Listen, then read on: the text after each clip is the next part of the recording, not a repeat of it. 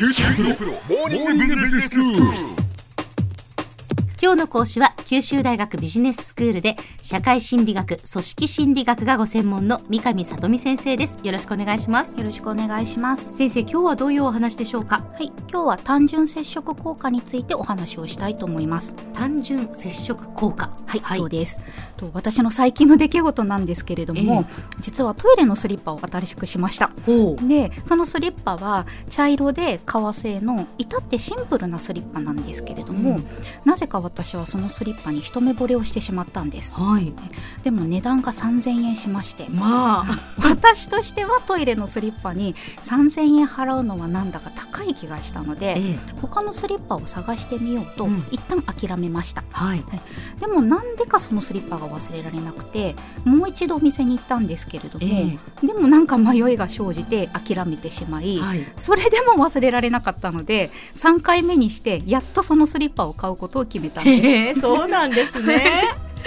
でこの出来事を母親に電話で話をしましたところ、うん、そこまで悩んだスリッパを見てみたいというので写真を撮って送りました、はい、で写真を見た母はこのスリッパが3000円するのは納得できる、うん、でも悩むほど魅力的なスリッパだとは思わないと言っていたんです、ええ、でもその数日後に母から電話がありましてうちにもそのスリッパが欲しいから買ってきて欲しいと言ってきたのです。へえ、うん、じゃあお母さんも最初はなんかそんな魅力的なスリッパだとは悩むほどじゃないんじゃないって言ってたのに、はい、欲しくなったんですね。そうなんです。まあ母の特徴ではあるんですけれども、そういう性格というのはあるんですけれども。はいはいでもなんで母は心変わりをしてスリッパを欲しいと言ってしまったのか、うん、実は私の送ったスリッパの写真を何度も見ていてそうしているうちにそのスリッパに魅力を感じてきたらしいのです、はい、実はこれが単純接触効果になります。単純接触効果とは特定の物事に繰り返し何度も接触するだけでその物事への親しみが増して好きな気持ちが高まることを言います。へー。ってことは接触すればするほどあそのものがいいなとか好きだなって思うようになるっていうことですか、はい、その通りです単純接触効果はザイアンスという人が提唱したのですが、うん、彼は実験参加者にさまざまな人物の顔写真を繰り返し見せてその後に写真の人物に対する好意度を評定してもらうという実験を行いました、はい、でその結果提示した回数が多い写真の人物ほど好意度が増大したという結果になったのです。へえ。心理学では人と親しくなりやすい要因の一つに近接性が説明されています。近接性。はい。この近接性とは近い距離にいる人と親しくなりやすいということなんですけれども、うん、近い距離にいる人とは単純接触効果が起こりやすいとされています。まあそうですよね、はい、近い距離にいればやっぱり会う回数も増えるっていうことですよね、うん、そうですね。はい。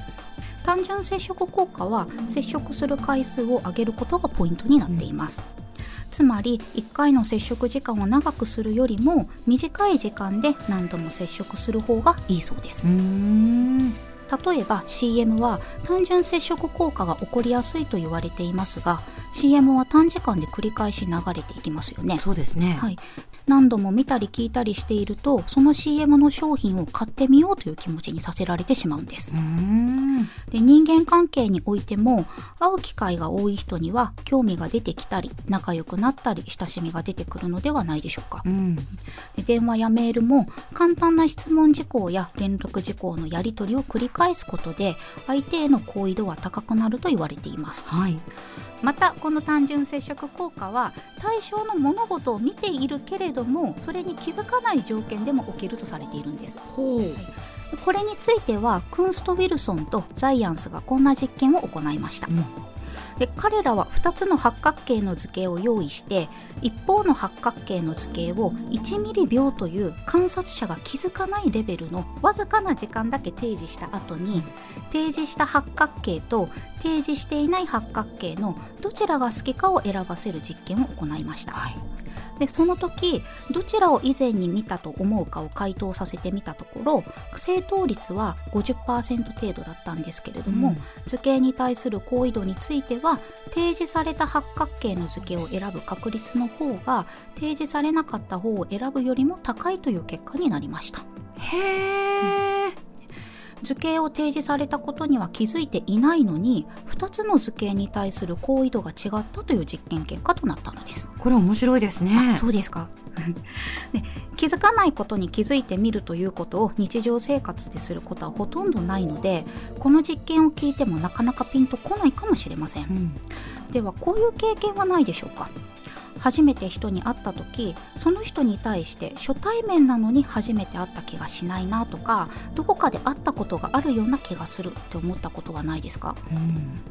でもしかしたらその人と実は以前に会ったことがあるのかもしれないです。ほう。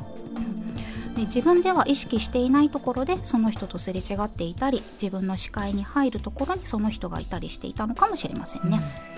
でどこかで会ったことがある気がするけどどこで会ったかは思い出せないとかでもその人のことを知っていて、うん、誰だろう誰だろうと思っていたらよく行くお店の店員さんだったなんていう経験もその一つになります。あこれはありますね。あ本当ですか？よく行くお店の店員さんだったとか、はい、だから普段そのね服装が違ったりして気づかなくて、はい。はい、でもどっかでこの人会ったことあるなっていう、でもよく行くお店の店員さんって意識的に会ってるわけではないから、そうですよねね、普段はこう気づいてないんですよね、はい、でも接触してるってことですね、はい、会話することないですもんね、え。ー、店員さんと。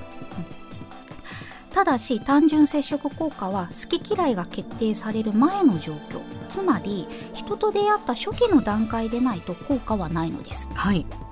で一度嫌悪感を抱かれてしまうとどんなに接触頻度を増やして好かれようとしても逆効果になるだけなのでそこは注意が必要になります。なるほどもう好きか嫌いかというのが決まった後だったら、はい、あのかえって悪い結果になることもあるっていうことですね。なので出会った最初の瞬間みたいな。最初の瞬間、はい、タイミングで。それから好きか嫌いかというのを判断する前の段階で、はい、その接触効果を測る、単純接触効果を測るっていうことですね。なります。では先生、今日のまとめをお願いします。はい、特定の物事に繰り返し何度も接触するだけでその物事への親しみが増して好きな気持ちが高まることを単純接触効果と言います。関係が始まる最初の段階に多く接触することで好意度も増していくのです。今日の講師は九州大学ビジネススクールで社会心理学組織心理学がご専門の三上里美先生でした。どうもありがとうございました。ありがとうございました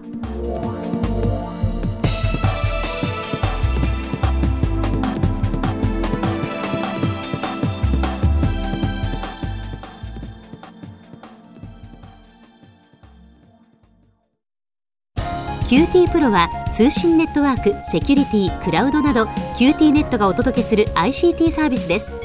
九州中に展開した光ファイバー網を基盤に一番身近なビジネスパートナーとして九州の企業自治体の皆様をサポートします。